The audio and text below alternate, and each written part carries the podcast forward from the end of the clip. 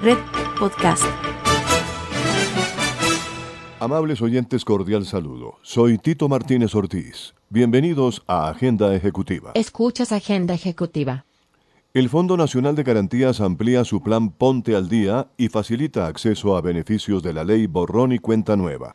Ante el positivo resultado de la primera fase del plan Ponte al Día, una estrategia para que los deudores del Fondo Nacional de Garantías normalicen sus obligaciones, la entidad decidió comenzar una segunda fase a partir del 16 de noviembre de 2021 hasta el 30 de junio del 2022, bajo el objetivo de acompañar a los empresarios en la regularización de sus obligaciones.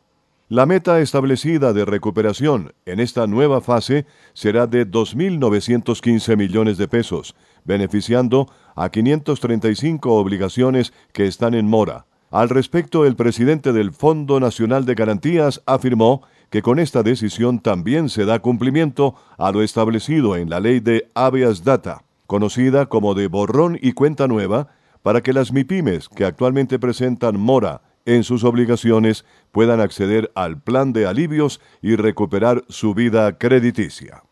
El Fondo Nacional de Garantías invita a los empresarios del país que tienen dificultades en el pago de sus obligaciones con la entidad informarse sobre este plan de beneficios, el cual, sumado al buen momento que tienen las perspectivas de recuperación del país, permitirán, sin lugar a dudas, mejorar el desarrollo de las actividades empresariales y facilitar las relaciones comerciales con los bancos y demás intermediarios financieros.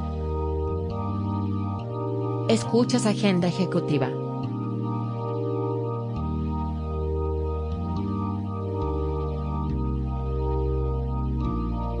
When you try your best but you don't succeed.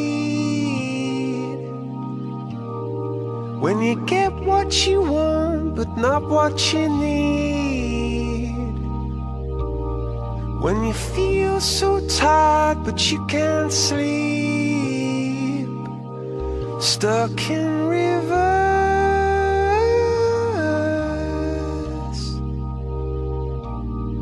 And the tears come streaming down your face. When you lose something you can't replace. When you love someone but it goes to waste. Could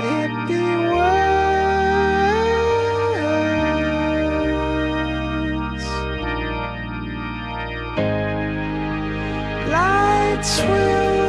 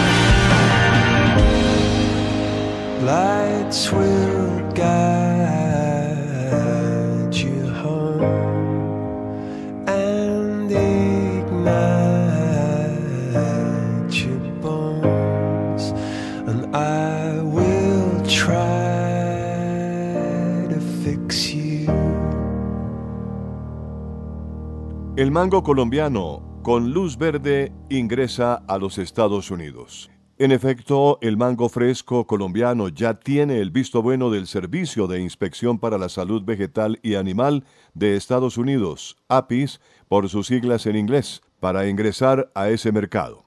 La Autoridad Sanitaria de los Estados Unidos publicó en el registro federal la regla final con los requisitos fitosanitarios que deben cumplir los productores colombianos que van a exportar el producto a ese destino requisitos que estarán detallados en un plan de trabajo y que será acordado entre las autoridades fitosanitarias, el Instituto Colombiano Agropecuario ICA por parte de Colombia y el APIS por los Estados Unidos. Con este aval de la autoridad sanitaria de ese mercado, se abre una oportunidad más para este producto que hoy ya se exporta a más de 10 países, entre ellos Canadá, Francia, Países Bajos y Bélgica. El acceso de esta fruta al principal socio comercial de Colombia representa una gran oportunidad para el país por su capacidad de producir durante todo el año, así como por el potencial exportador.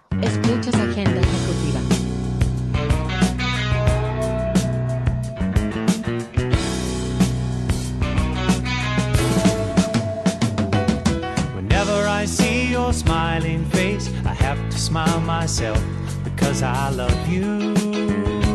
Yes, I do.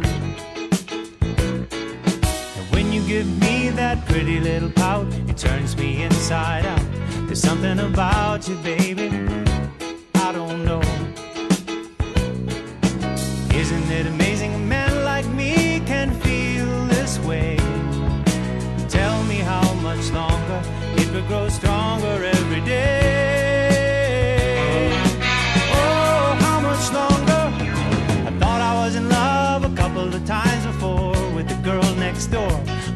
was long before I met you.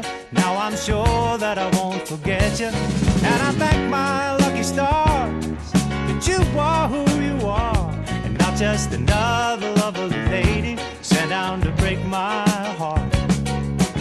Isn't it amazing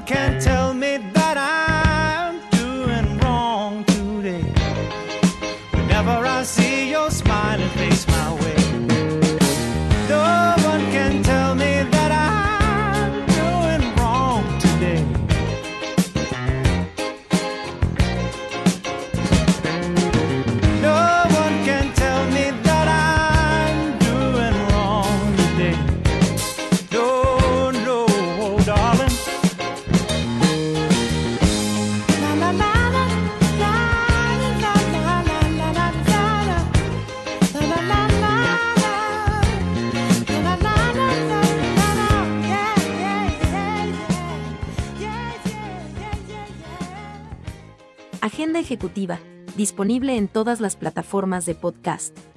El Ministerio de Educación, Asobancaria y Fase Colda fueron quienes lideraron el lanzamiento del programa Nueva Pangea, la expedición, una plataforma diseñada para los estudiantes, docentes y familias colombianas para la educación económica y financiera. Esta plataforma es un espacio de aprendizaje lúdico y una herramienta interactiva donde se logrará desarrollar competencias en el manejo de riesgos y recursos para así poder tomar decisiones financieras y crear un proyecto de vida. El programa está compuesto por 15 historias de distintas temáticas y diversos talleres, además de material educativo para que los docentes puedan implementarlo en las aulas de clase y fomentar el cuidado de los recursos.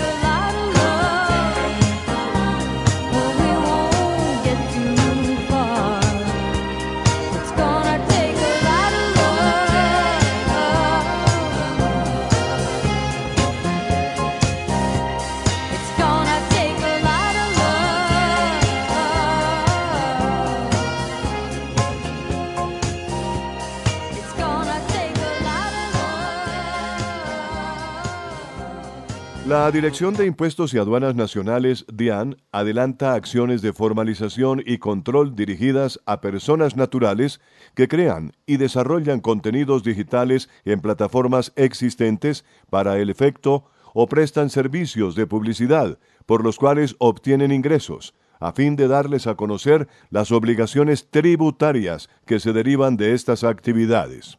Por tal motivo, se han hecho invitaciones para que cumplan voluntariamente con sus obligaciones, tales como presentar su declaración de renta y declaraciones del impuesto sobre las ventas IVA en el caso de cumplir con los requisitos para ser responsables de este tributo, encontrando una buena respuesta y proactividad en estas personas bajo el entendimiento de su responsabilidad social en el cumplimiento de sus obligaciones tributarias. Cabe resaltar que con ocasión del desarrollo de la acción de control se ha podido evidenciar que algunos han presentado su declaración de renta, pero no han incluido la totalidad de su patrimonio ni el total de los ingresos obtenidos en desarrollo de su actividad.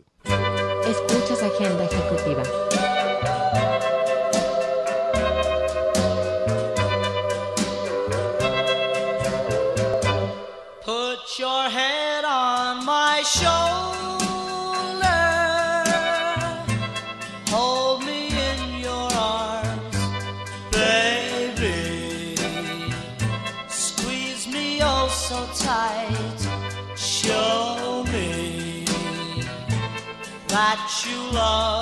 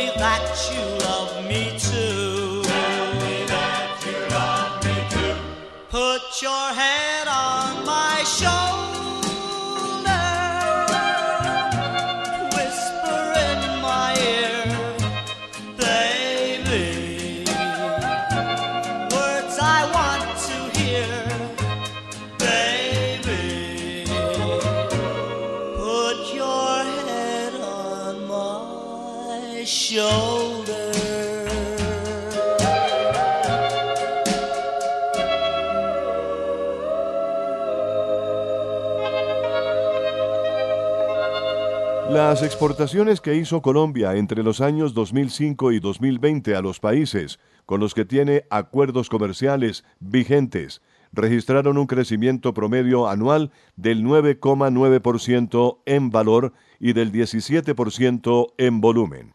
Entre tanto, al tomar en cuenta el mundo en general, el aumento de estas exportaciones fue del 2,6% y del 2,3% respectivamente. Estos resultados se vieron afectados por la contracción económica de 2020 por efecto de la pandemia. En cuanto a las exportaciones de bienes no minero energéticos, el crecimiento en el mismo periodo fue de 1,8% promedio anual. Así se desprende del informe sobre el desarrollo, avance y consolidación de los acuerdos comerciales vigentes que se presentó en audiencia pública a las organizaciones sindicales, a representantes gremiales y de los trabajadores y a la ciudadanía en general, entre otros, y que en agosto pasado fue presentado al Congreso de la República tal como lo ordena la Ley 1868 de 2017. De acuerdo con el informe, las importaciones desde los países con acuerdo comercial vigente para el mismo periodo crecieron en promedio anual 10,5% en valor y 11,1% en volumen. Entre 2005 y 2020, la inversión creció a una tasa promedio anual del 3,9% en términos reales y ganó participación en el Producto Interno Bruto.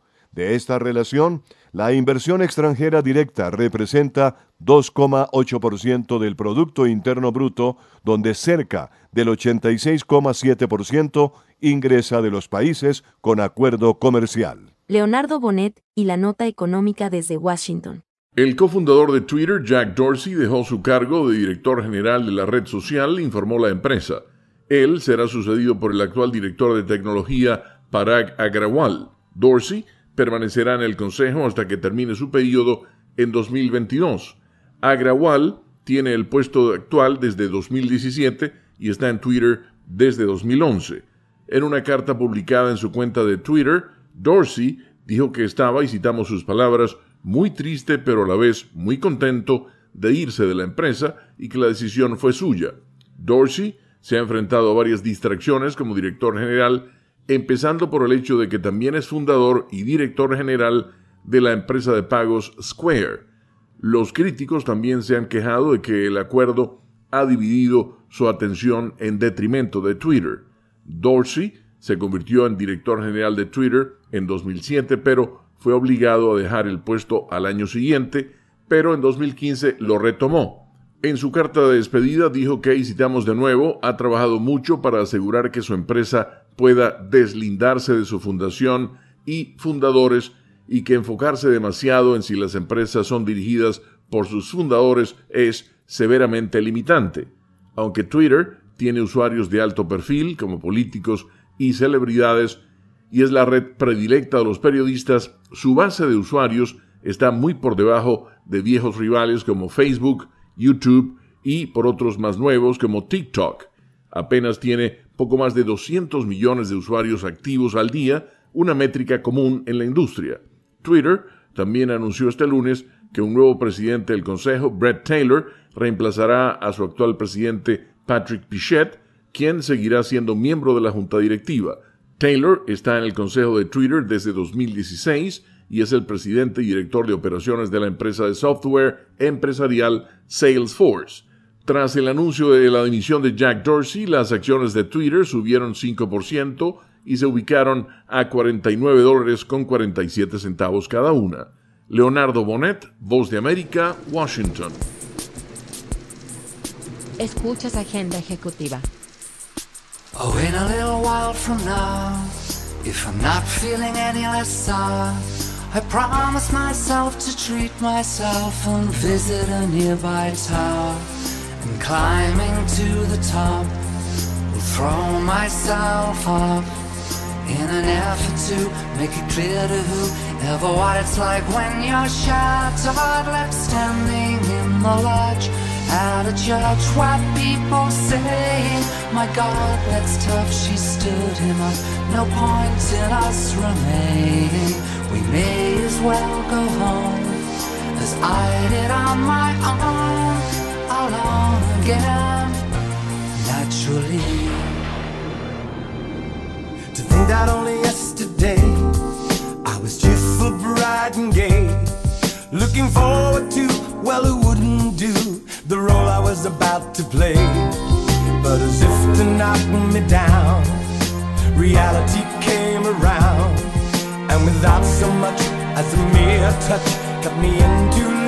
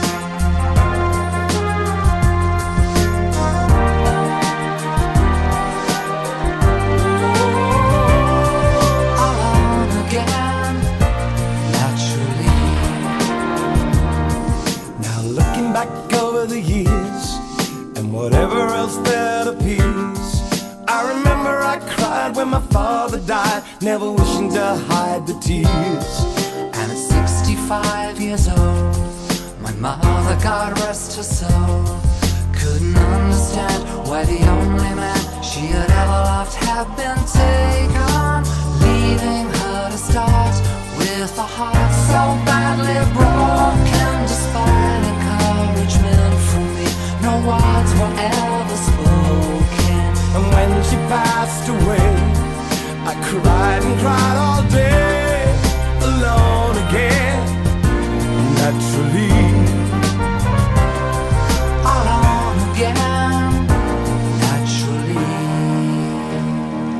Agenda ejecutiva, disponible en todas las plataformas de podcast.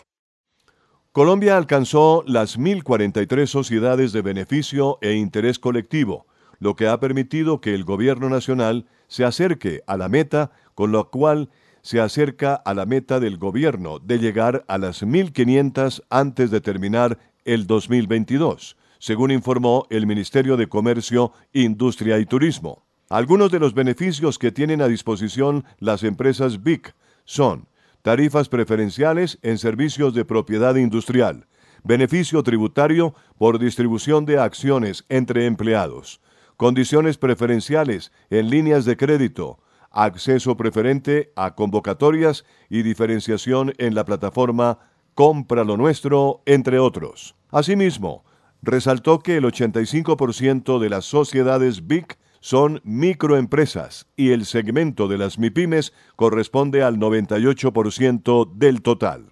Eso demuestra que este modelo es incluyente y permite incluso a las firmas más pequeñas fortalecer sus modelos de negocio con buenas prácticas ambientales y sociales y contribuir así a la sostenibilidad y al desarrollo del país. Escuchas Agenda Ejecutiva.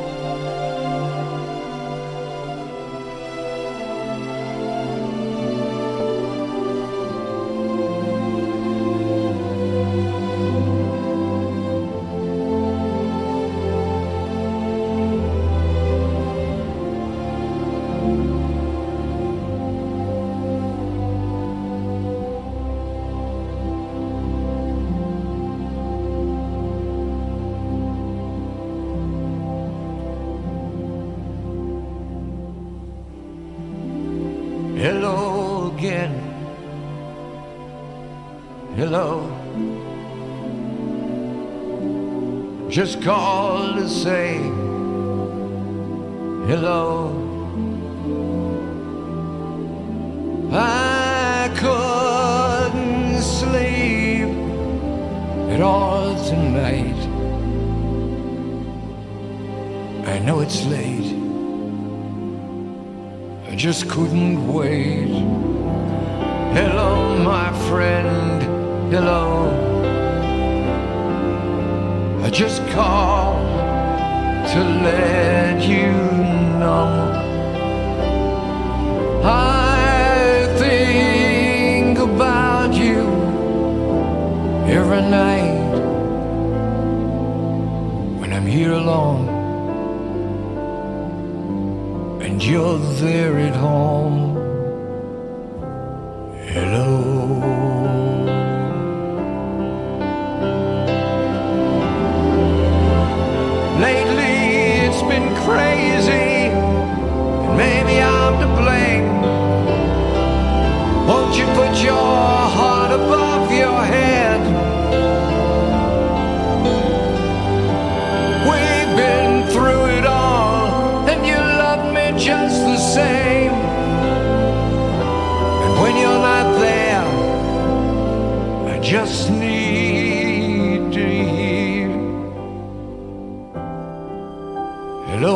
My friend. Hello. It's good to need you so.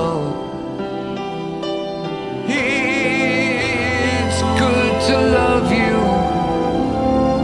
like I do. And to feel this way when I hear you say,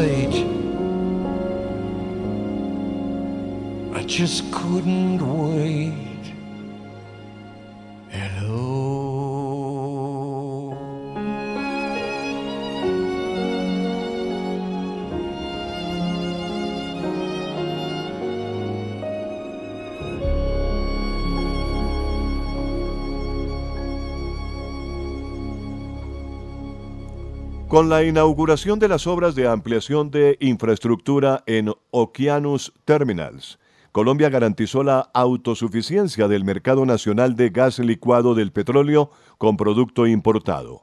El viceministro de Energía, Miguel Lotter, aseguró que la ampliación de esta terminal contribuye al abastecimiento de un combustible que es clave para la transición energética una política que se ha liderado desde el Ministerio de Minas y Energía, ya que éste produce las emisiones de CO2 en el 21% y el número de material particulado en un 81%.